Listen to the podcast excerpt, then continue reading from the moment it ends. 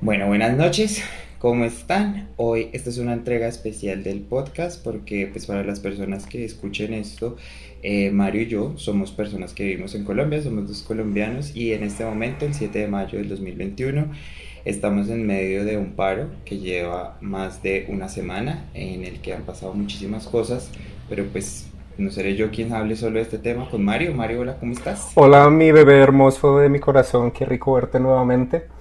Eh, como tú decías, ya hoy, si no estoy mal, se cumplen 10 días desde que empezó mm, el paro acá en, nuestro país.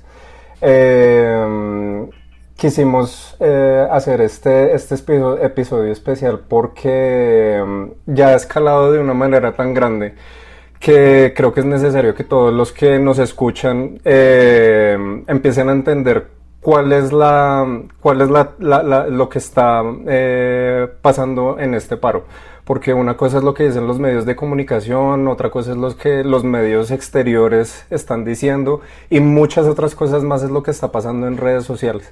Entonces eso puede causar mucha desinformación y pues quisimos hacer esto como para tratar de, de entender un poquito más. Así es, y hoy no estamos solos, estamos acompañados por dos personas que ambos admiramos un montón desde redes, desde lo que hacen, son realmente inspiraciones para nosotros. Eh, primero, Juan Tarquino, que ya nos acompañó en un episodio del podcast anteriormente y hoy lo invitamos de nuevo.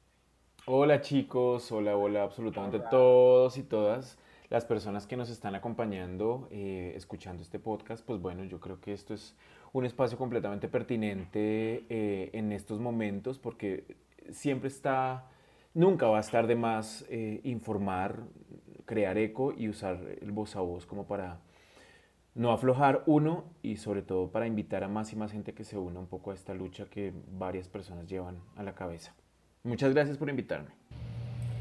A ti por decir que sí. Y de otra mano a Sandra Suárez en Twitter, Instagram, TikTok, en todas las redes, arroba San Suárez, una persona que realmente admiramos un montón porque además de ser una tremenda pole dancer, es una voz activa política en todos, los, en todos sus canales y hace una, hace una educación política de una manera increíble en TikTok que yo admiro y aprecio que estés enseñándole política y de términos políticos a una generación nueva y de una manera que pues que es pues demasiado fácil para ellos para entender y, gracias por lo que haces. Uy, se siente uno todo amenazado cuando le dicen tantas cosas bonitas. Uno empieza como a quién están presentando, o sea, no soy yo. Pero ella, ella ya debe estar acostumbrada a eso. Para, para nada. En realidad es que pocas veces yo digo que no a espacios así pero pocas veces me llaman porque todo el mundo le da miedo las cosas que puedo llegar a decir porque saben que pues no me guardo nada. Día 10, después de que empieza el paro nacional, muchas personas piensan que el paro nacional que empezó el 28 de abril empezó, pues sí empezó por la reforma tributaria, pero la gente no entiende por qué después de que salieron estas grandes noticias a decir que el presidente Iván Duque había retirado ya la reforma tributaria, que ya no iba a pasar nada malo, que porque sí ¿Por qué la gente sigue en las calles? Esa es una pregunta que la gente tiene y es una pregunta que me gustaría que nosotros, le... parece que no sabe explicarle por qué la gente sigue en la calle hoy 7 de mayo después, después de que la, la reforma tributaria ya se dice entre comillas que, pues, que ya no, se va, no va a pasar. Lo primero que... no suele pasar un montón eso. Em, pues no. Lo primero que yo quiero decir es que definitivamente lo que está pasando en las calles actualmente en Colombia no es una respuesta directa a la reforma tributaria.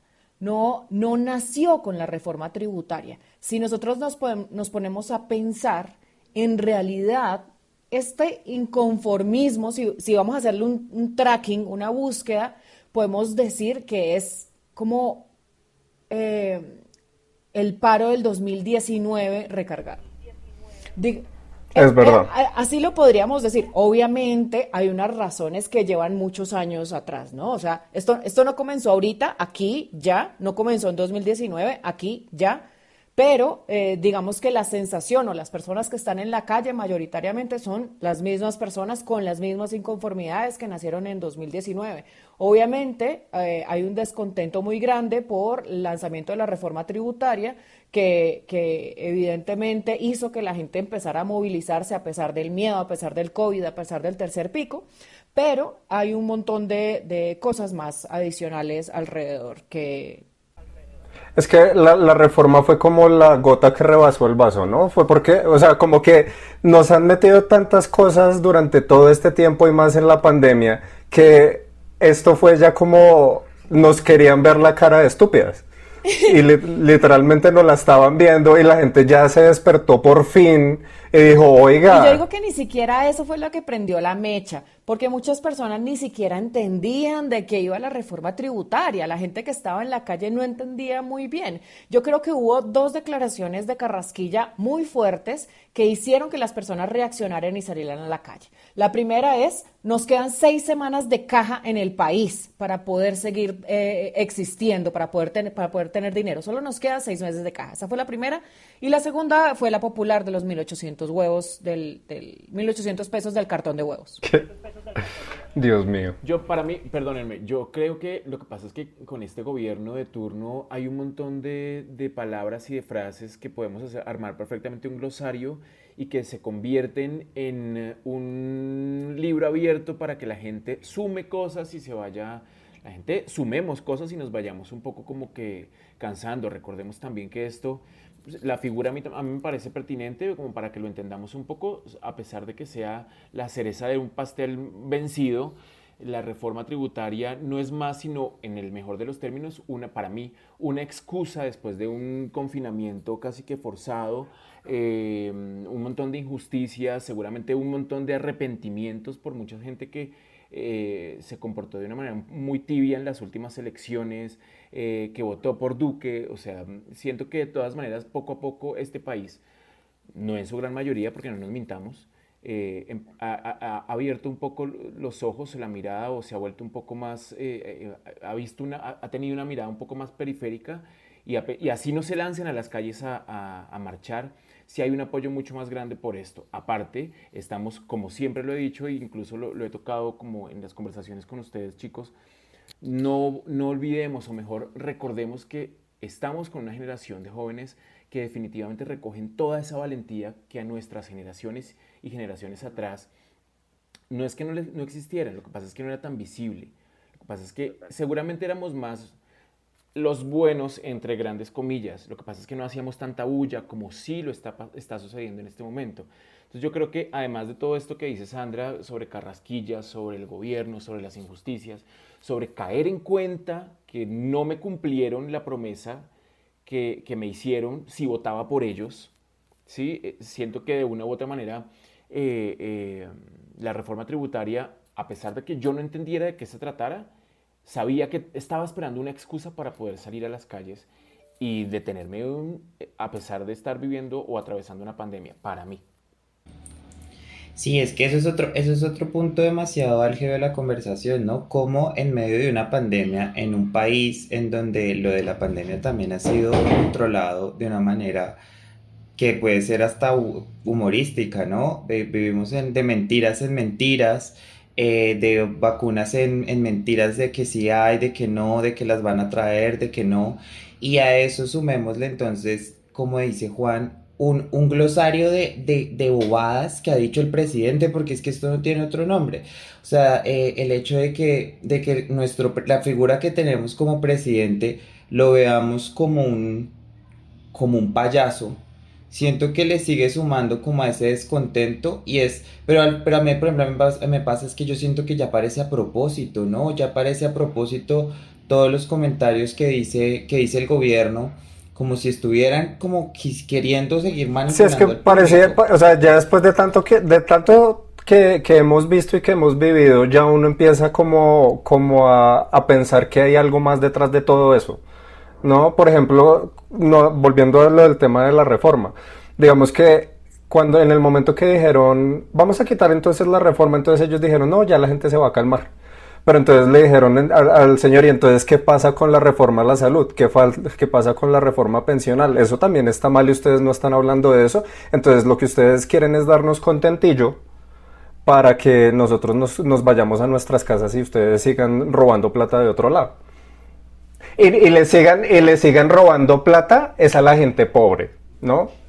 Eh, digamos que eh, eh, pasan dos cosas aquí y obviamente estamos especulando alrededor de eso porque no hay forma de estar, digamos, en el corazón de, del centro democrático para decir esta es la razón por la cual siguen diciendo bobadas.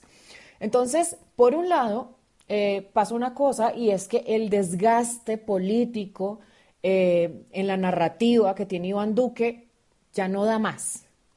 Él ya no tiene cómo manejarlo porque evidentemente hasta la misma gente de su propio partido ya está cansada.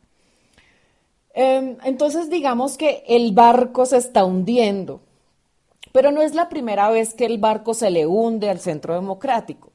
Entonces, si nos ponemos a mirar la historia del centro democrático, siempre ha girado alrededor de la misma narrativa y es crear un falso héroe, que la gente que trabaja en publicidad o en narrativas, en ese tipo de cosas, entiende muy bien de qué se trata este falso héroe. Es alguien que supuestamente va a salvar a la gente de X o Y problema. ¿Qué pasa, qué pasa con los últimos años? Eh, el problema, digamos, que, que, puso Santos al centro democrático, que, que, además Santos fue elegido por el centro democrático, que eso no se le tiene que olvidar, no se le puede olvidar a la gente. Lo que pasa es que después se volvió enemigo de ellos porque les servía para su narrativa. Em, lo que pasa es que con Santos se les acabó un problema muy grande y es que ellos siempre recurrían a el enemigo obvio que eran las FARC o el ELN. En este momento, las guerrillas ya se les estaba agotando eso, ya ellos no pueden decir que el nuevo, nuevo candidato presidencial eh, va a acabar con la guerrilla y va a acabar con las FARC, porque digamos eso ya no existe. Entonces, tienen que sacar rédito, sacar, sacar un nuevo enemigo de esto. Entonces lo estamos viendo muy fuerte con lo que salió a decir hoy Enrique Peñalosa de su reunión con Iván Duque, que lo vimos también con Andrés Pastrana, que estaba teniendo una reunión con líderes de todo el mundo, en el que decían que este tipo de paros y manifestaciones está em, paga, digamos, toda la plata que está saliendo del paro, porque digamos los paros no son gratis, salen de Venezuela, de Maduro, que eh, evidentemente es el enemigo de la región, pero además de eso, de las disidencias de las FARC. Entonces están arañando ahí para poder sacar una nueva carta en las elecciones que se avecinan, porque evidentemente a ellos con esto de la pandemia eh, eh, se les está agotando la narrativa para, para volver a sacar otro presidente, porque en realidad nada les ha funcionado. O sea, ninguno de los proyectos que tenían, ni la economía naranja, que eso, que eso terminó siendo por allá un barrio que pintaron de naranja, que es una cosa inmunda. Eh, tampoco el manejo de la pandemia, no lo lograron hacer. Digamos que todos los grandes eh, proyectos que tenía el Centro Democrático para eh, buscar, digamos, otros votos o la continuidad de su partido político, se les agotó. Sí, yo siento que este es el último, como el último rasguño, la, última, el último aleteo arribita del, agua, como para que alguien los vea y los salve. Pero sí quiero decir también que eh, evidentemente para mí, y a, pesar de lo que muy bien dice Sandra, em, no, no puedo hablar con, con, con un conocimiento porque no hago parte, gracias a Dios, del centro democrático. Eh, pero es evidente que la artimaña está a ser un poco eh, eh, mantenerse vigente a partir de, una generación de memes, de generar memes, de generar un cierto tipo de contenido mm, digital que a pesar de ellos los ridiculice, no a ellos como partido, pero sí a la persona que está poniendo la cara que pues este señor Iván Duque. Para mí la estrategia es clara eh, yo siento que no hay nada gratuito, eh, y no solamente alrededor, no solamente con el gobierno, sino alrededor del gobierno, en los discursos de Vicky Dávila, eh, la vicepresidenta, sí, o sea, yo, yo siento que, que, la estrategia es mantenerse vigente, mantenerse en los oídos de la gente, así sea para burlas, eh, y mirar en qué momento se le puede dar esa vuelta de 180 y volver todo eso a su favor. Que ahí entra para mí lo que dice muy bien Sandra y es, pues ya no tienen otro recurso que, o sea, se están realmente hundiendo porque además todo este tipo de violencia que es nueva para las grandes ciudades, de una u otra manera, les llegó a esas grandes ciudades. ¿sí? Eh, eh, esas grandes ciudades en este momento estamos siendo afectadas. Ya no es la periferia del país, ya no son los campesinos, ya no son los indígenas. Ahora también, o sea, e, esta cifra pues como que, y que uno conozca a tantas y tantas familias que digan, no, pues eh, comemos dos veces de las tres veces que debería ser, ya no pasa solamente en el campo, ya no pasa solamente por allá en La Guajira o en el Chocó. No, pasa en Bogotá, pasa en Medellín, pasa en Cali, pasa en las grandes ciudades y yo siento que es ahí donde viene un poco, yo no sé si la palabra sea arrepentimiento, pero sí decir, pucha, perdón, bueno, estaba probando el sonido. Y sí decir, pucha, me tocó a mí, me tocó a mí. No me cumplieron, no me dieron el tamal físico, pero me dijeron que pues me iban a cuidar si, si ganaba el del Centro Democrático, Democrático. No me yo, iba a añadir una cosa y es que empecé mi respuesta diciendo que eran, que, eran dos cosas, ¿no? Y solo dije una.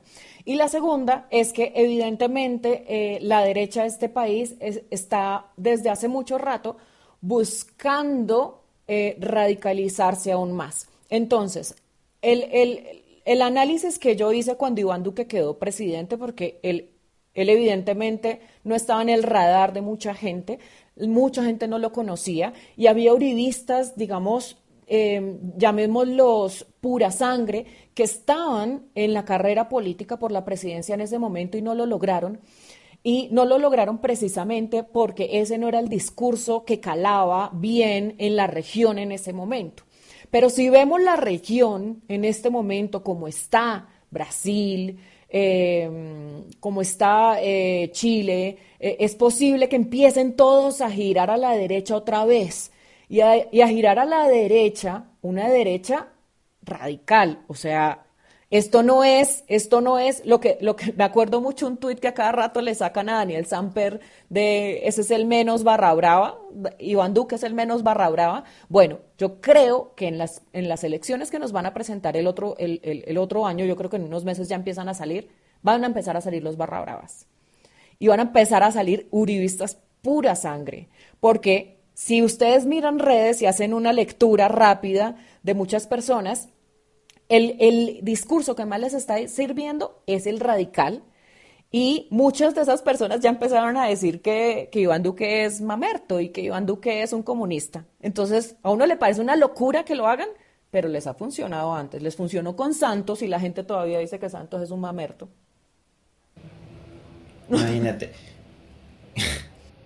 Pero hay algo que en lo que tú dices es, es algo que yo, que con lo que yo ahorita estoy teniendo como más problemas emocionalmente y es, no solo estamos viendo de primera mano la violencia, la brutalidad, eh, el engaño, la mentira, la mano fuerte y, y negra de la policía y el SMAT, y estamos viendo eso en nuestras caras, ¿no? Y, los que somos personas sensibles y los que somos personas, porque acá no es de partidos, ¿no? Pero los que estamos viendo esa verdad, decimos, Dios mío, ¿cómo, cómo la policía puede hacer eso?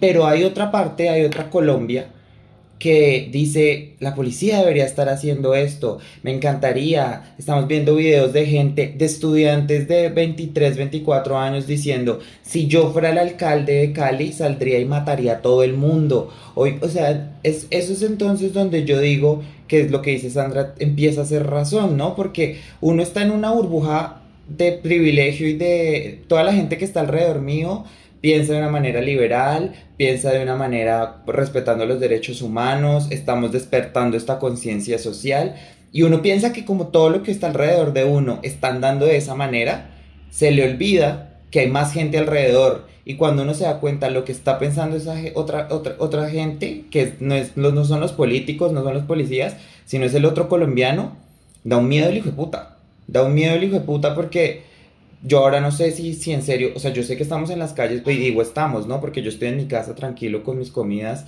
muerto de la preocupación y no he salido a una marcha. Pero digo, estamos de verdad, tenemos el poder o no, y estoy demasiado, demasiado asustado por lo que viene. Yo siento que hay una gran diferencia y por supuesto las generalizaciones son un pecado o, un error mejor, no nos metamos con la religión, pero, pero si, hay una gran, si hay una gran diferencia entre lo que pasaba años anteriores y era que uno tenía este tipo de discusiones con personas em, de, muy, de escasos recursos eh, que defendían al presidente Uribe, ¿no? Lo cito, ¿no? Defendían al a, este, este Casi le dice senador, lo vi. Sí, gracias a este sujeto, pero fíjense que ahora ese tipo, ese tipo de discursos se los seguimos escuchando. Si hay jóvenes, por supuesto jóvenes acomodados, jóvenes que están en un privilegio, sí, esta palabra que ya me está haciendo un poco de mella, pero ya esa discusión uno no está teniéndola con el taxista, con Seguramente sí, pero no en una mayoría tan grande como si pasaba en años anteriores. Y era como pelear con el tío que tenía una tienda y el tío defendía fuertemente al uribismo. Y esta vez al menos el tío la está dudando. Al menos el tío está diciendo, ay, sí, me llegó una cadena de WhatsApp. Ya no hay una, ya, ya no hay una fe ciega en nuestro Señor Jesucristo Álvaro Uribe. ¿Sí? Y es ahí donde yo digo que eh, ha sido un papel muy grande, no de los jóvenes, porque los jóvenes finalmente son resultado de nosotros y de las generaciones que están mucho más arriba de nosotros, pero, pero sí, sí es resultado también de la lucha. Ayer yo fui a una, eh, ayer 6 de mayo yo fui a dos marchas en el Parque Nacional y en el Parway. Mm, y créanme que más allá de, de, lo emocional o de lo tiernito que pueda sonar, me parecía que era evidente esto de estar la gente marchando o en un plantón y que pasaran los taxistas pitando, el gremio de los taxistas eh, de una u otra manera apoyando o unos carros lujosísimos. Ahora me devolví del paro y caminando hacia Chapinero con, no les miento, unas 20 personas que me encontré en la calle pues, por toda la séptima y atrás se unieron por toda la séptima, es decir, sector Chapinero. Eh, nadie hacía un solo venían, no sé, una, una lista de 50 carros pitando, apoyando a unos chicos que en efecto tienen una descripción física como lo que la gente de, estrecha, de derecha em, radical los tacha como, como, como vándalos, ¿no? Como harapientos, ¿no? Porque eso lo leí que, e, e, esta mañana. Solo, solo marchan los harapientos, nadie, pues me voy a poner mis botas, no sé, me voy a poner mi pinta Hugo Boss y mi colonia también para ir a marchar. El caso es que seguía, eh, es, es, muy evidente, ahora es muy evidente el apoyo ya no solamente de los pares, sino de gente que uno veía súper convencida eh, eh, antaño. Otro...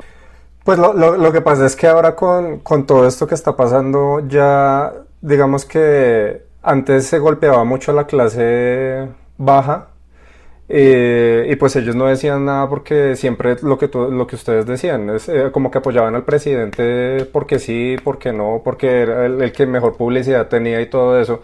Pero ahorita, cuando la clase media baja o, y media ya se está viendo golpeada, pues es que ahí ya todo el mundo se está saliendo de los chiros y diciendo, oiga, ahora sí me está pegando a mí esto. ¿tú, crees que, ¿Tú crees que nosotros como país tenemos clase media? No, o sea es que acá hay clase baja y clase alta, ¿no? O sea, me refiero a, por definición cómo está que la clase media. Porque, porque yo, yo, yo, de hecho, en estos días, con todo lo que ha pasado, yo me ponía a pensar, si yo fuera clase media, tal vez no me, no me preocuparía tanto de que si el día de mañana yo me quedo sin trabajo, tengo otro ingreso.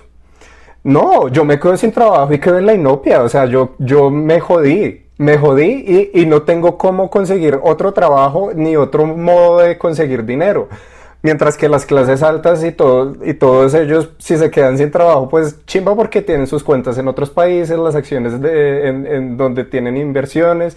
Eso, eso no lo tenemos los demás y a ellos no les están pidiendo nada en esta reforma solidaria. Vengan. a mí me parece muy lindo escucharlos decir que la gente se está despertando y que está cambiando. Yo vengo a ser la voz de la experiencia en esto. y les quiero decir una cosa. Siento ser la pesimista del parche, pero el uribismo se está fortaleciendo en este preciso momento. Imagínense ustedes el uribismo no como un partido político al que la gente ve, analiza y toma decisiones sobre si votar por él o no. No lo imaginen así, que eso sería la lógica, ¿no? La lógica sería que uno dijera, wow, esta gente del Partido Verde, no sé, tuvo la alcaldía de Bogotá y yo le di mi voto y todo lo que pasó y la gente se dio cuenta de que todo está mal y chao.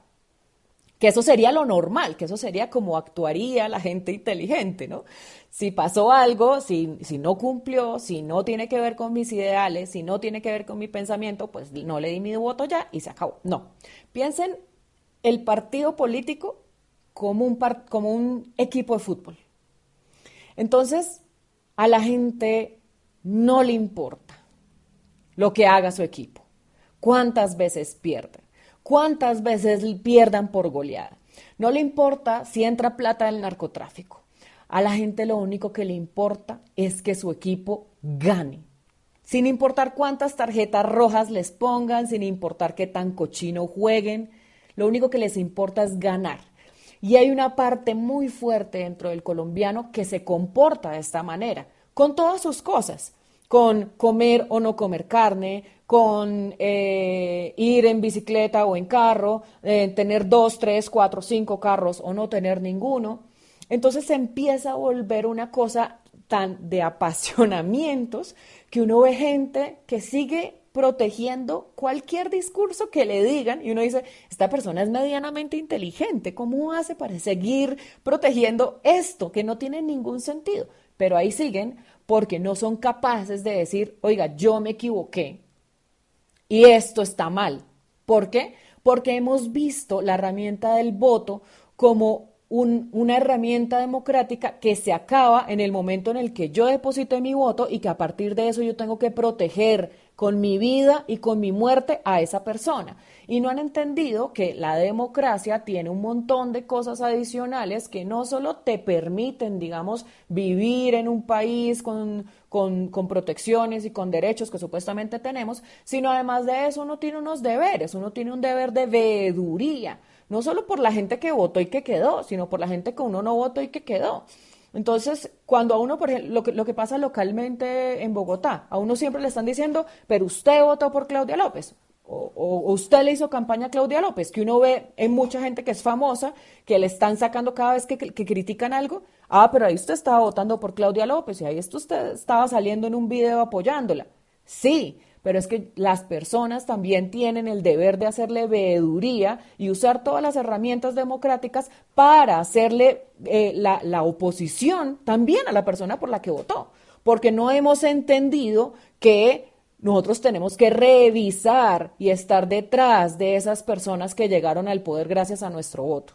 Eh, eh, esposa mía, pero tengo una pregunta y es, pero cuando tú dices que el uribismo se está fortaleciendo, ¿es porque tú crees que todo esto de una u otra manera, que a pesar de que se les esté saliendo de las manos o no, es, lo van a usar, por supuesto que sí, esto es ridículo, pero quiero, quiero que tú lo afirmes, lo van a usar a su favor como una estrategia para el 2022? O sea, estoy, estoy absolutamente segura. Nada más, o sea, a mí lo que me tiene preocupada es que hace, hace unos meses escuchamos que querían alargar el, el periodo presidencial de, de Iván Duque por dos años porque quieren mantenerse en el poder todo lo que puedan. Y después de eso, ahora estamos escuchando que quieren intervención militar para que deje de ser presidente y que entren los militares a decidir quién, quién sigue. Pues ustedes se imaginarán quién sigue si, si los militares tienen el poder.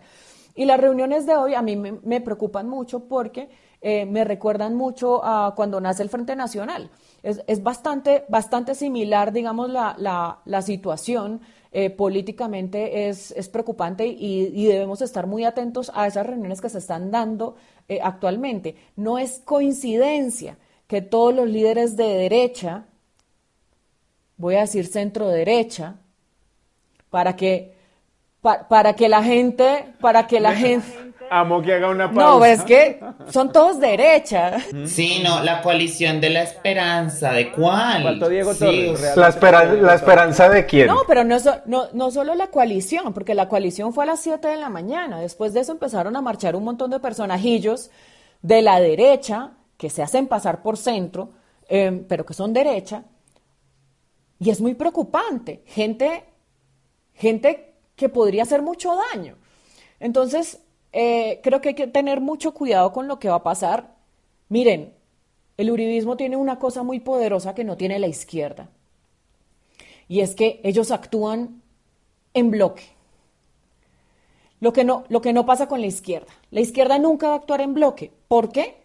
Porque es tan diversa y es tan grande y es tan crítica que son capaces de echarse la madre entre ellos sabiendo que van a seguir sus ideales.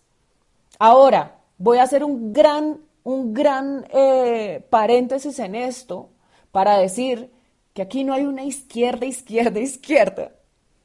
Que lo que, lo que estoy llamando izquierda realmente, en mi parecer, no es la izquierda. Siga usted, Juan Tarquino, con la palabra. Muchísimas gracias, Sandra Suárez, de recibo. Eh, pero además, yo, yo, yo estoy 100% de acuerdo con lo que dice la señora Suárez y por eso invito, invito, teniendo tan cercanas unas próximas elecciones, a que este es un país que no podemos negar que es un país de memoria a corto plazo.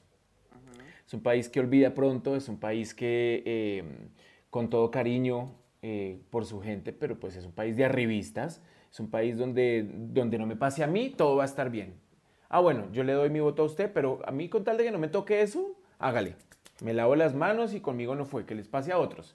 Porque me acuerdo muy bien la época de los secuestros y de las bombas y el no sé qué, y era terrible. Pero con que no me pase a mí, todo está, acá no pasa nada. ¿Cuál guerra? No, ¿qué tal? No, en mi casa estamos bien. Por eso es tan importante el papel que están jugando en este momento las redes sociales y todos esos videos que circulan y que deben circular de manera óptima, no solamente porque puedan ser una evidencia o, material eh, probatorio frente a la fiscalía, pero, pero sí, al menos para que sirva de em, mínimamente de recordación, de recordatorio, de, evento eh, para volver unos mesecitos atrás al momento de votar, para recordarle a la gente, mire lo que pasó durante no sé cuántos días, acuérdense Seguramente sí, yo vuelvo y digo, estoy muy de acuerdo con lo que dice Sandra sobre el fortalecimiento del uribismo, pero a pesar de que esté de acuerdo, yo no sé si sea mm, tan negativo, pero, pero, pero sí quiero creer un poco en que no, también siento, pucha, es que es muy difícil y muy doloroso decirlo. Cuando llegó el, el COVID-19 uno decía, esto va a cambiar la humanidad, vamos a volvernos mejores seres humanos. ¿No? Pura paja, lo que sacó fue lo peor de nosotros y nosotras. Fue terrible, fue terrible, pero completamente terrible. Y en este momento yo siento que estamos por, eh, ya pasamos por un, se nos están entrando al conjunto de al lado, volumen 2, y siento que en este momento estamos en el, eh, eh, en el, en el, vamos a ser mejores personas después de este paro, volumen 2, ¿sí? Por, por eso es tan importante el papel de las redes sociales, porque definitivamente Siento que el gobierno se está quedando sin, sin una credibilidad, no la va a perder nunca, lamentablemente no la va a perder nunca, pero ese es el papel y el llamado un poco, no sé si es del optimismo, pero sí es de la realidad y es parceros, o sea, ustedes que están ahí, que se están moviendo todo el tiempo y que definitivamente, pues, acá ninguno de los cuatro chicos, perdónenme si los ofendo, pero ninguno de los cuatro es el futuro de Colombia. No, no, para nada, o sea, ya pasamos Gracias por ahí. a la vida, ya, no somos el futuro de Colombia. No, eso es una responsabilidad muy fuerte, que yo ya, no, o sea, ya tengo dos perros y tres gatas, ya no quiero más responsabilidades, pero siento que sí es un llamado que tenemos que hacerle a, a las juventudes, y es como, recuerden, recuerden que, o sea, había un video, para terminar mi intervención, había un video de una señora que uno lo ve y además de llorar, pensar, reflexionar, no sé qué, la señora se mete a la mitad de, un, de, la marcha, de unos, bueno, unas arengas, las cosas, y dice, vuelvan a casa con vida. Ah, sí, yo la vi. Y abraza a todo el mundo, pero la señora, el acto de sinceridad que dice, que tiene, es lo más hermoso de ese video, y es, hagan lo que tengan que hacer porque los cuchos se nos cayeron las huevas. Y eso es algo que nosotros tenemos que, repetirle mil y una vez a los hijos de nuestros hijos y nuestros hijos y nuestros hijos. Así la única que tenga hijos acá sea Sandra Suárez. Yo, yo ahí tengo algo que sí es verdad, porque además yo, yo, yo, yo tengo una esperanza demasiado amplia en la generación Z. A mí me parece que la generación Z viene con... Tú eres la anterior a la Z, muchos antes de la Z. Pero, pero siento que sí es una generación que puede tener el cambio si manejan las cosas de una manera correcta. Porque yo creo que aquí es donde entran las cosas, la comunicación, ¿no? Y la comunicación asertiva para ser parte del cambio. Porque eh, está pasando, pasan unos fenómenos muy, muy, muy chistosos entre las personas que nos despertamos eh, socialmente y, y, y conscientemente. Y es que empezamos a ver quién tiene más la razón que quién, ¿no? Entonces yo estoy más seguro que tú porque yo, no sé, soy vegetariano y no le hago caso a los animales, ah, no le hago daño a los animales y no sé qué. Yo soy de súper extrema izquierda, no sé, o sea, y, empezamos a pelear entre nosotros y así a veces tengamos las mismas líneas y corrientes de, de pensamiento, nos agarramos tontamente entre nosotros y a veces pasa lo mismo con la, con, con la gente derecha que medio está abriendo así un poquitico los ojos y en vez de educarlos de una manera consciente, de una manera paciente y tranquila, lo hacemos desde la rabia. Y digamos, yo aquí quiero, pues a todas las personas que escuchen este podcast, hablar de mi experiencia y es, yo vengo de una familia cristiana, católica, apostólica, romana, de, de gente súper uribista. Y yo me frustré con eso mucho tiempo porque yo desde, yo no sé desde, desde cuándo empecé a tener conciencia del uribismo como algo que no me representaba y empecé a discutir con mi familia, ¿no? Y discutía de una manera de pelear y de llevar todo como al ustedes están mal y tienen que abrir los ojos.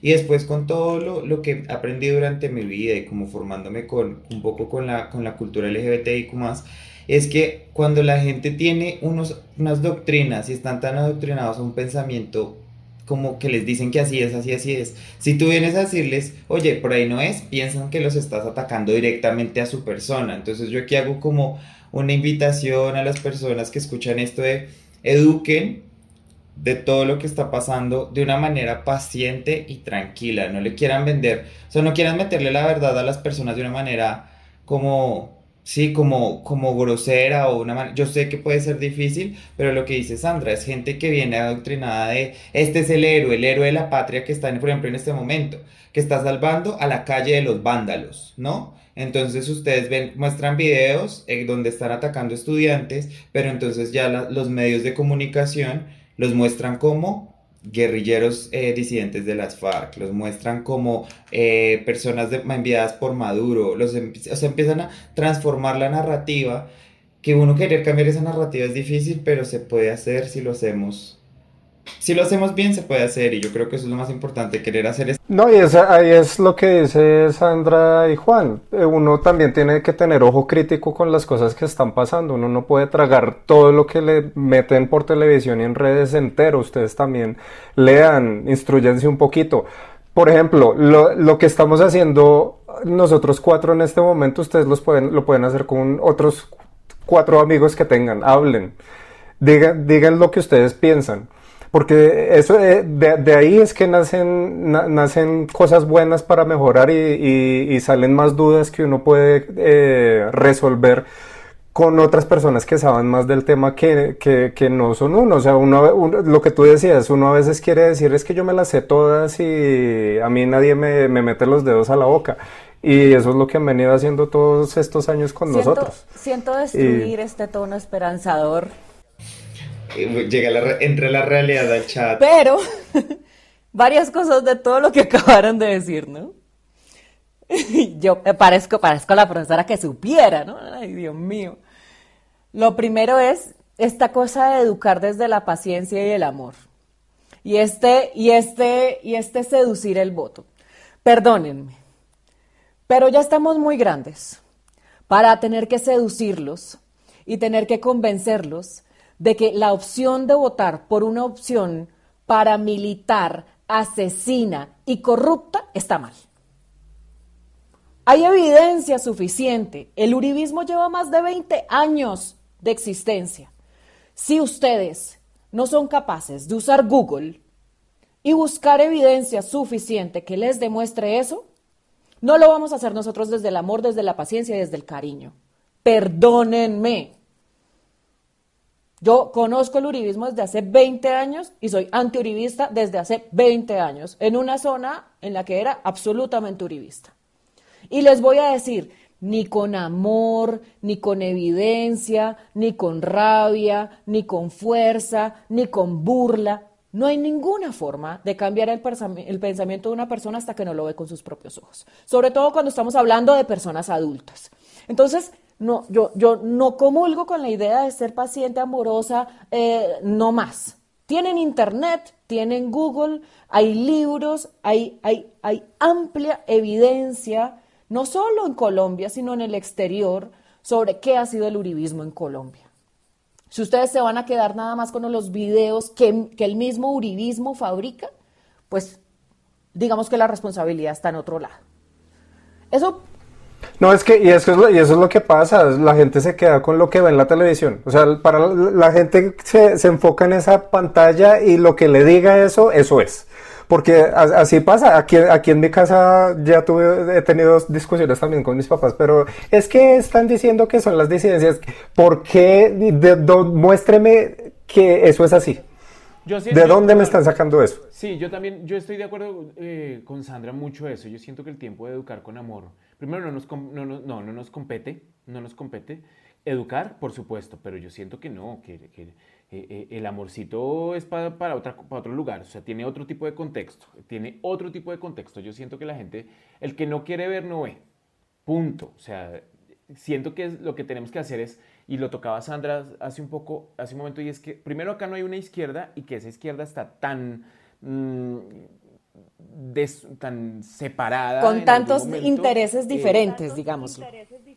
Sí, digámoslo así para que suene lindo, que siento que de una u otra manera lo que hay que educar con amor finalmente es la resistencia de cada uno, punto. O sea, quererme yo mismito y decir yo puedo, yo soy capaz, los demás me importan un soberano zapato, pero tendré que seguir yo en esta, o sea, no voy a ser... Creo que la educación, así como el amor propio, la educación, educación propia va hacia no voy a aflojar yo mismo, no voy a tomar ese, ese punto eh, tibio en que me aburrí de esto, porque para mí ese es, el mayor miedo en este momento y es que todo esto sea, eh, termine en un, que todo, ay, que esto pase rápido, ay, no, que pase esto rápido, pero que siga igual, que seguramente es lo que va a pasar, ¿no? Y es eso, es, es yo mirarme al espejo y decirme con amor y educación, respeto, cariño, y si quiero me puedo tocar y decir, no vas a aflojar, no te vas a volver un tibio de mierda. Sí, porque de resto, pues a mí, a mí, a mí también me parece una utopía hermosa y hasta entra el filtro de las maripositas de Instagram y un montón de cosas. Siento que no, no, primero no es nuestro, no es, no es nuestro papel y no es tiempo ni energía que tenemos que invertir en ese tipo de cosas. Pero digamos, yo, yo, entiendo lo que ustedes dicen y lo comparto hasta en un punto, ¿no? Porque también ya es, es, es, es, es de la, del, pues que hay que despertar la conciencia y, y, obviamente como no doblegarse ante, ante lo que vemos, ¿no? Pero en un mundo o en un país en donde dos cadenas eh, manejan toda la comunicación de audiovisual que reciben muchas personas, cambiar esa narrativa y cambiar lo que la gente, pues es que estuvimos, vimos como RCN nos quiso meter los dedos en la boca con lo de Cali, cómo celebra cuando quitan la reforma tributaria, ¿no? Sabimos y nos dimos cuenta, por ejemplo, yo, es que yo esto lo hablo desde mi experiencia, porque yo vengo de un pueblo, yo vengo de un pueblo donde solo había RCN y Caracol, y yo vengo de un pueblo donde me vendían que Uribe acabó con la guerrilla, que chimba Uribe, eh, donde me mostraban videos y protestas en Bogotá y decían que eran ladrones todos y entró la policía y los defendió, y yo decía, ay, qué miedo ir a Bogotá porque todos los ladrones que, que se ponen en las protestas, y después de darme cuenta yo a través de mis propios ojos de todo lo que pasaba realmente, pues es que yo decidí abrir los ojos. Pero así como yo abrí los ojos, hay gente que por más de que lo vea, decide ignorarlo. Y es donde yo digo, es que obviamente yo soy una persona demasiado utópica y eso sí, esta ya es mi situación. Pero yo siento que es, es también aprovechar estas, estas oportunidades en donde estamos viendo cómo manipulan la información para entregar información correcta, para mostrar la verdad de las cosas y pues para que la gente empiece a abrir los ojos como lo hice yo. Por eso es que lo digo de esa manera y pues y desde mi experiencia lo digo es porque hay gente que no entiende si llegas y le, se lo enseñas a putazos, pero obviamente no es decirle, obviamente, pero esperen, no es, obviamente no es decir, no es, no es ir a decirle Eh, no es decir, o sea, no es como ir a decirle con amor, como, hoy vengo a beber, le explico, pero es, es, es, es enseñar, es, mostrar. para conversar y discutir. Exacto, es tener una conversación, es que yo lo que digo no es, es que no vamos a ir allá con, con, a, a, popucharlos, no, pero es abrir las discusiones, es que yo siento que hay algo que, que, que estamos fallando y es en discutir, porque es que tener diferencias es muy normal, ¿no? Como, como ustedes están diciendo, la izquierda, y eso de pronto es lo que pasa con la izquierda. Si se dan cuenta, son diferentes eh, como eh, prioridades, ¿no? Pero es porque todos en la vida, todos tenemos diferentes pensamientos, y acá ustedes, nosotros cuatro, podemos estar pensando y estar en, a favor de muchas cosas en común pero asimismo, si nos sentamos a discutir, probablemente tenemos muchos pensamientos que están en polos opuestos totalmente, pero eso no nos quita la oportunidad de, de ponernos a hablar. Es que es, eh, crear esos espacios de discusión con la persona que no piensa igual que nosotros. Y, no, y cuando digo educar con amor, obviamente yo lo estoy diciendo desde mis palabras culas, pero es como desde, desde abrir la discusión, es lo que yo quiero decir, abrir la discusión y tener la capacidad para discutir con alguien más sin llevarlo todo como a planos feo, ¿saben? O sea, si me, o sea es que no, no, encuentro la palabra para decirlo. Yo quería decirte, Cami, también que eh, siento que eh, hay que entender esto, este proceso de, de apertura. no, como, como, como un paso que uno da.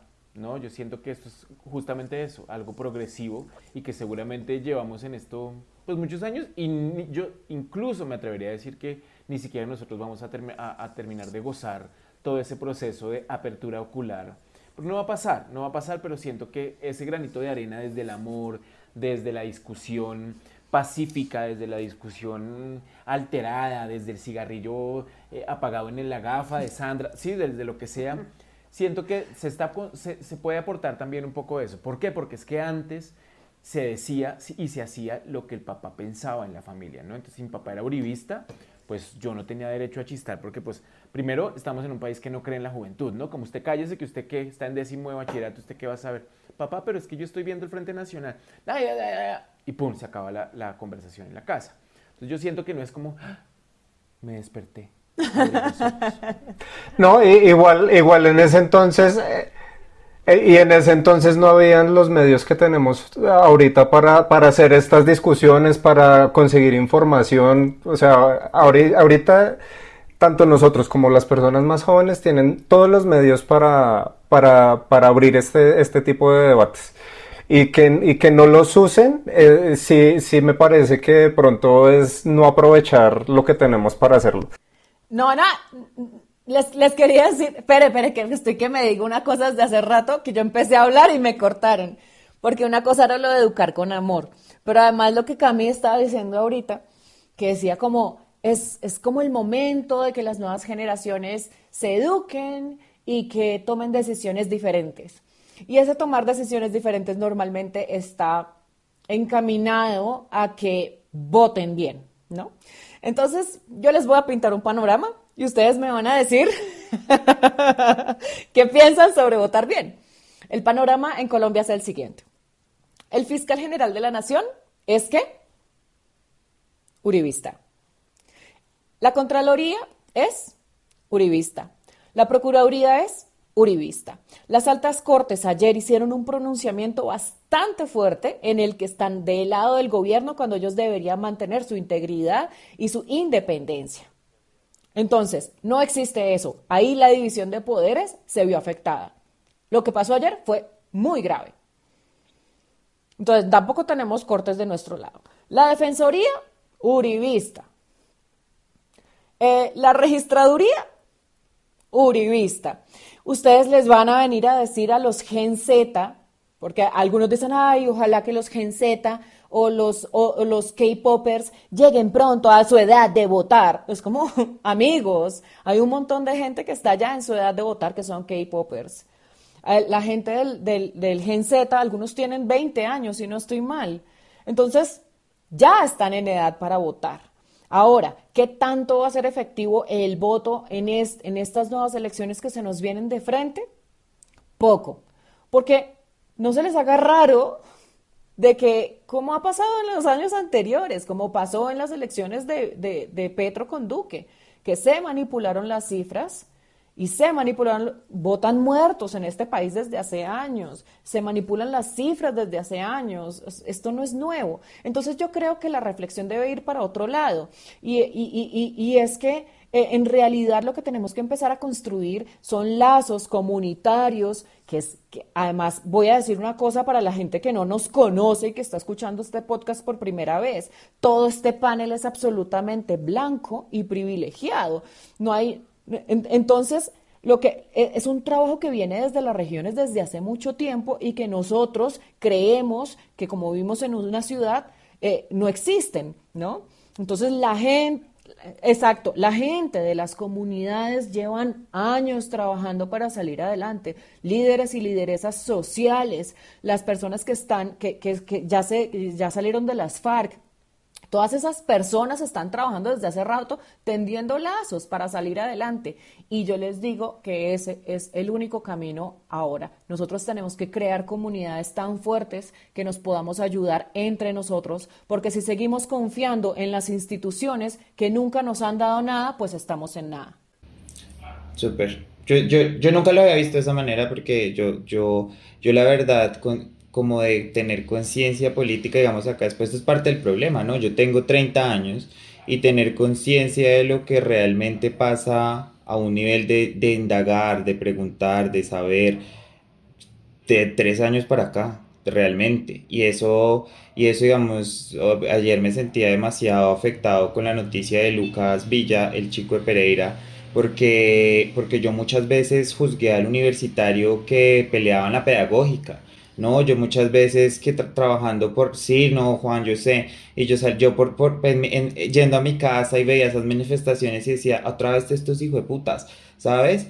Y, y, eso es algo de lo que yo me arrepiento demasiado porque es, es ese desconocimiento y yo creo que es abrir estas, como que abrir las puertas para que el que fue ignorante como yo y está empezando a, a, hacer esta, eh, ¿cómo fue que dijiste? Este Apertura ocular. Apertura ocular. Eh, em, sepamos qué hacer, ¿no? Digamos, por ejemplo, eso que tú estás diciendo, Sandra, me parece que es algo que, que, me, que, que, que es la invitación, ¿no? ¿Cómo, ¿Cómo, uno ayuda? ¿Cómo uno? Porque es que además eso es algo también muy importante. Yo no me inventé ser, eh, tener una voz política, yo no me inventé que pueda utilizar mis redes para hablar de estos temas, yo no me lo inventé, ¿no? Pero es cómo, qué se puede hacer en este momento, en este punto tan álgido del, de la historia de Colombia. ¿Qué podemos hacer las personas que estamos interesadas en que realmente haya un cambio, en que realmente esto se empiece a caminar hacia otro lado? O si no estamos jodidos, pero ¿qué podemos hacer? ¿Cómo lo podemos hacer? Gracias, hija. Esta mañana escuchaba una entrevista que no dudo mucho que sea de hoy, donde la entrevistada decía que Colombia tenía, en todo este cuento de la democracia, tenía un protagonismo inútil hacia, hacia las votaciones presidenciales y olvidaba por completo las votaciones del Congreso. Porque, general, porque de, en efecto, pues como que uno dice, mm, X, X, ay, este tiene una cara linda, ay, que saco tan horrible. Como son tantos. Como son, sí, no, son, como son poquitos, ¿no? Entonces tú dices, ay, eso es fácil. Entonces terminas votando tan lindas estas gafas, tin, y te concentras en las votaciones presidenciales. ¿Cierto? Cuando definitivamente nada, absolutamente nada va a intentar cambiar o a permitirnos un proceso de apertura ocular si no es desde el Congreso, ¿sí? Creo que es, bonito recordar eso, pues es esa, esa, intervención y lo que dice Sandra es completamente cierto, o sea, mm, em, yo no sé si sea 100% la salida, pero sí empezar a pensarnos sobre pues estamos maniatados, llevamos muchos años maniatados y seguramente no van a ser los K-Poppers los que nos ayuden a soltar. Bueno, pero pero, pero además de eso, em, evidentemente sí, hay que ver por quién se vota en el Consejo, por quién se vota en Cámara, por quién se vota en el Senado, por quién se vota en la Alcaldía, por quién se vota en la Gobernación. Todas esas cosas son súper válidas, necesarias eh, y digamos que, que no, no sobra, digamos. Pero además de eso, hay que empezar a rastrear y a apoyar y a crear iniciativas populares que hagan que, hagan que todas esas personas en las que no tenemos en el radar, no nos imaginamos, pues empecemos a tener lazos con ellas. Entonces, por ejemplo, es muy popular ir a mercar en el de uno. Yo sé que es muy barato. Yo sé que es súper barato y súper atractivo y que están las galletas que son un, un, crack y que uno no puede dejar de comerse eso, pero hay que analizar quién está detrás del de uno, quién está detrás del justo y bueno, quién está detrás del carulla, quién todo casi todo nos lleva un solo nombre y no es Álvaro Uribe Vélez, que esa es la otra cosa, ¿no? Hay que analizar en dónde tenemos la pensión, hay que analizar en dónde tenemos eh, eh, nuestra plata guardada, hay que analizar eh, qué hacemos con nuestra plata, a quién le compramos, por qué, porque en esas pequeñas decisiones también hay cambios. Yo por, yo por eso hago influencer que paga por sus cosas. Yo decidí hacer que mis redes sociales sean un sitio independiente para que nadie controle mi opinión, ni mi audiencia, ni, ni las marcas, ni un político, ni absolutamente nadie, porque creo profundamente en lo popular. Entonces, hay que irse con las putas, hay que irse con la gente que está haciendo jazz de barrio, hay que irse con, la población LGBTIQ. Creo que hay que empezar a buscar a los campesinos, dejar de comprar en grandes superficies. Hay, hay, hay que hacer todo ese rastreo. ¿Por qué? Porque eso también empieza a hacer cambios estructurales en uno de los problemas tan grandes que tenemos en el país. Y es que muy pocos tienen mucho. Y seguimos comprándoles. Entonces yo no entiendo por qué seguimos siendo tan brutos que si sabemos quiénes son los dueños de absolutamente todo, seguimos comprándoles. ¿Por qué? ¿Por tenerlo de moda? ¿Por entrar al, al, al de uno y poder tuitear que compré las galletas en el de uno? Eso a mí me parece que uno tiene que empezar a, a, echarle cabeza a eso, entender también qué es lo que está pasando afuera para poder hablar lo que está pasando adentro, porque también empieza como todo esta esta romantización de el presidente demócrata en Estados Unidos y creemos que esa es la panacea y que ellos nos van a salvar, pero cuando empezamos a mirar hacia atrás, una de las personas en Estados Unidos que promovió y que nos ayudó a Colombia para que se creara el SMAT fue Joe Biden. El presidente de Estados Unidos actual, que todo el mundo ve como un demócrata, claro, después de Trump cualquiera se ve como un demócrata, pero también hay que empezar a ser muy consciente de todas las decisiones que tomamos que no es de gratis, no es de gratis lo que nos ponemos, lo que usamos, lo que comemos. Todas esas cosas son pequeñas decisiones que terminan afectando para bien o para mal a otros. Totalmente de acuerdo. No, Veo que no. Ahí yo aprendiendo una lección. Yo, yo, es, es algo muy importante de este podcast, es que yo aprendo algo nuevo en, todo el, en todos los episodios, ¿no? En todos los episodios a mí alguien me deja callada y porque yo soy una persona demasiado ingenua con la vida. Entonces estoy aprendiendo. No, pero es cierto y, y dejas, o sea, espero que como yo, que estoy escuchando todo esto que dices y que realmente en este momento todo lo que acabaste de decirlo en esta última intervención me deja un eco bastante grande Así de pronto quienes nos escuchen hoy también, también les haga eco y pues que también empecemos a darnos cuenta que todo lo que está pasando en las calles hoy no es, no es, es que no es el, no es el paro del 28 de abril, fue porque sí, o sea, no fue porque la gente por una reforma, sino es porque son años y años y años y, y años de desigualdad en un país tan diverso, pero que manejan pocos, ¿no? Tan, tan diverso, pero que las caras eh, que tienen la, opinión y todo son las mismas. Y muchos de los problemas que estamos teniendo hoy ya tienen solución. Y es que se cumpla el punto número uno del acuerdo de paz. O sea, no hay que buscar, no hay que investigar, no hay que inventarse nada. Hay que cumplir con el acuerdo de paz. Si se cumple el acuerdo de paz, cambia el país. Sí, sin embargo también es importante utilizar este, este espacio para recordar lo importante de no aflojar en, esto, en, esta, en, esta, en estas manifestaciones, en, esta, en este paro nacional, en que sin importar, y sé que no tiene mucho que ver con, con el tema, pero eh, lo digo porque ha sido una sensación que yo mismo he tenido y que eh, mucha gente me ha manifestado sin importar su lugar, sus posibilidades. Estar presente en el paro nacional es muy importante, así no salgamos de nuestra casa, pero estar desde cualquier flanco podemos estar aportando algo a la gente que de verdad mm, está poniendo la cara, no solamente en la primera línea, sino afuera, en, a las personas que realmente son activistas. Sandra tiene una definición del activismo mm, que alguna vez se lo escuché y decía, activista esa mujer que se levanta todos los días en la selva a luchar por sus hijos o algo así. Activista un, es el líder campesino que sin estar eh, expuesto a los medios está todo el tiempo organizando un pueblo. Eso es realmente un activista, ¿sí? Más allá de usar mis redes para... No, sí, o sea, no, no tiene nada que ver por ahí y por eso es súper necesario que sin importar la cantidad o mejor el tamaño de la plataforma que cada uno y cada una tengamos, eh, estemos presentes en, esta, en este paro nacional. Todos tenemos, todos, tenemos, todos tenemos audiencias, así de simple. Y, y, creemos que la audiencia solo es un número en las redes sociales, ¿no? Tenemos una audiencia en nuestros trabajos, tenemos unas audiencias cuando nos montamos en un bus, tenemos audiencias cuando hablamos con otros. Entonces, eh, sí, eh, chiquita o grande, chiquita o grande, uno tiene audiencias y tiene gente alrededor que está escuchando lo que uno está hablando. Hasta cuando uno está hablando en la calle por teléfono, uno siente que hay gente que está pendiente de lo que uno está hablando y por ahí puede dejarles un ruidito, eh, lo que sea, sobre todo si hablan un poquito duro como yo.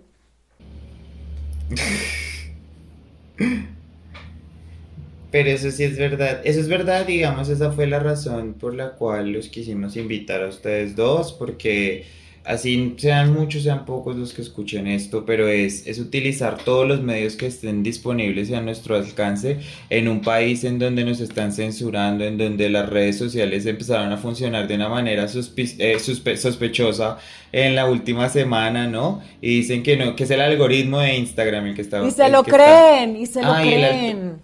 Y se lo creen. Y, y, la gente es utilizar todos los espacios que uno tiene y, y yo, y yo algo que, que, he dicho estos días es el silencio es un acto político y, quedarse callado y no opinar es porque estás porque tienes una opinión al respecto. Si estás callado con, con respecto a lo que está pasando es porque en el fondo tienes una opinión al respecto que no quieres decir simplemente porque te da miedo pues la respuesta entonces, eh, pues nada, esta fue la invitación que les, les, quiero dar. Muchas las gracias porque en serio, más allá de lo que dijeron, eh, para otras personas que lo escuchen, siento que soy yo el que se va como con demasiados aprendizajes y demasiadas como enseñanzas para empezar a replicar en mi vida cotidiana.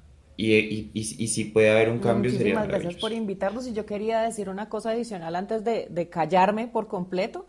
Y Es horrible, yo no puedo parar. O sea, me abren la llave y yo no puedo parar, es horrible. Y, y es que eh, ni Juan Tarquino ni yo somos representantes de la gente del paro.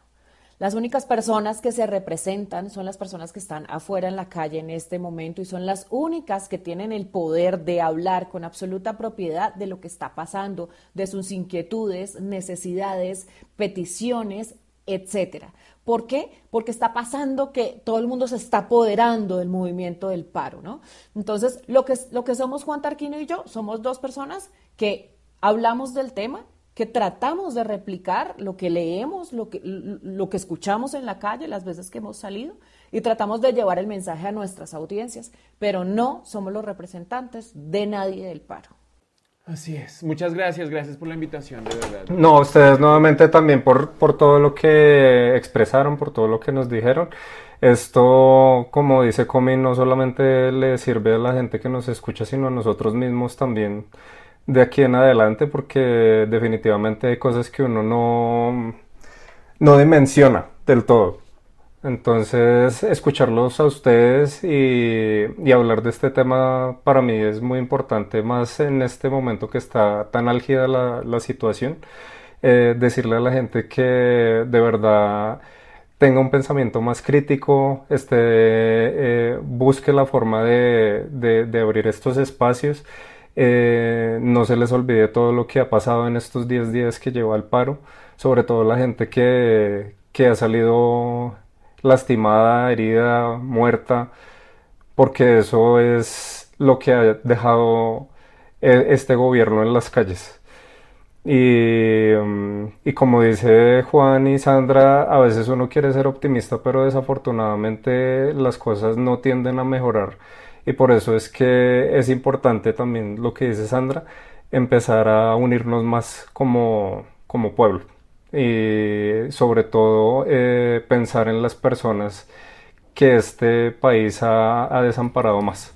Para terminar con algo negativo, por favor, no olviden que en este paro hay más de 370 personas desaparecidas, más de 36 personas que han perdido la vida, según organizaciones internacionales, y muchos miles de abusos policiales diariamente registrados. Eh, por favor, si salen a la calle, cuídense. No solo se pongan el doble, el, el doble tapabocas y tengan el distanciamiento social, sino también aprendan a moverse en grupos a proteger sus redes sociales, a proteger sus comunicaciones, porque tenemos también que empezar a ser muy inteligentes en eso. Así es. Así es, que no se nos olvide. Nada chicos, muchas gracias y nos vemos en otra oportunidad